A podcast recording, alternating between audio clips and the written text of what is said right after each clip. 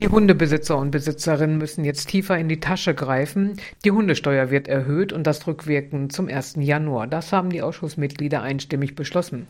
30 Euro mehr im Jahr für Hundebesitzer und Besitzerinnen. Von 60 auf 90 Euro. Die Satzung wurde einstimmig geändert. Ein anderes Thema der Schützenverein in Salzhemdorf hat sich aufgelöst. Das Gebäude und auch das Grundstück fällt wieder an die Gemeinde Salzhemdorf zurück. Oder mehr gesagt, die Gemeinde Salzhemdorf könnte das Grundstück übernehmen. Rund 6000 Quadratmeter davon sind 3800 Quadratmeter Wald, 1800 Quadratmeter Landfläche und 350 Quadratmeter Wegefläche. Ansonsten, wenn sie es nicht übernehmen, würde es dem Land Niedersachsen wieder zurückgegeben. Die Kosten für den Rückbau der Schießanlage, Entsorgung, Abtragung sowie des Gebäudes würden 80.000 Euro betragen.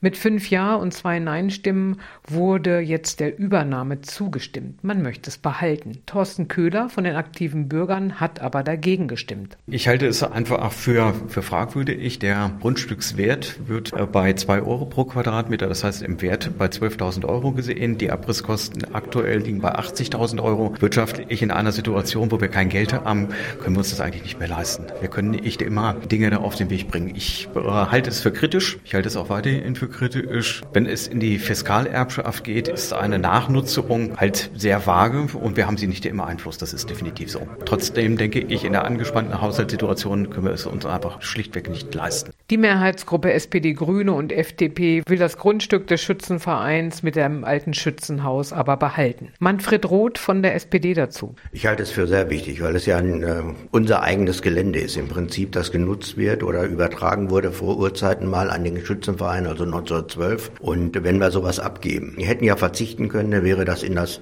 Vermögen des Landes zurückgefallen. Dann wäre es vermarktet worden über diese Landesvermarktungsgesellschaft oder das ist ja Finanzbehörde, die das regelt. Und äh, ich habe es ja auch in der Sitzung gesagt, ist ja kein Geheimnis. Wir haben ja schon ein Gebäude stehen mit dem Namen Boxhorn, das in sich verfällt. Da passiert ja nichts. Das ist ja genau über diese Schiene vermarktet worden.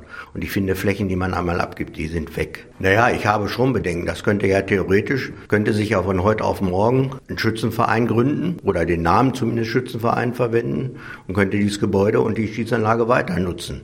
Egal, was sich dahinter verbirgt. Also da sehe ich schon Gefahren. Ich möchte da niemanden oben durch den Wald kriechen sehen, äh, mit Gewehr und äh, Uniform und da Schießübungen machen.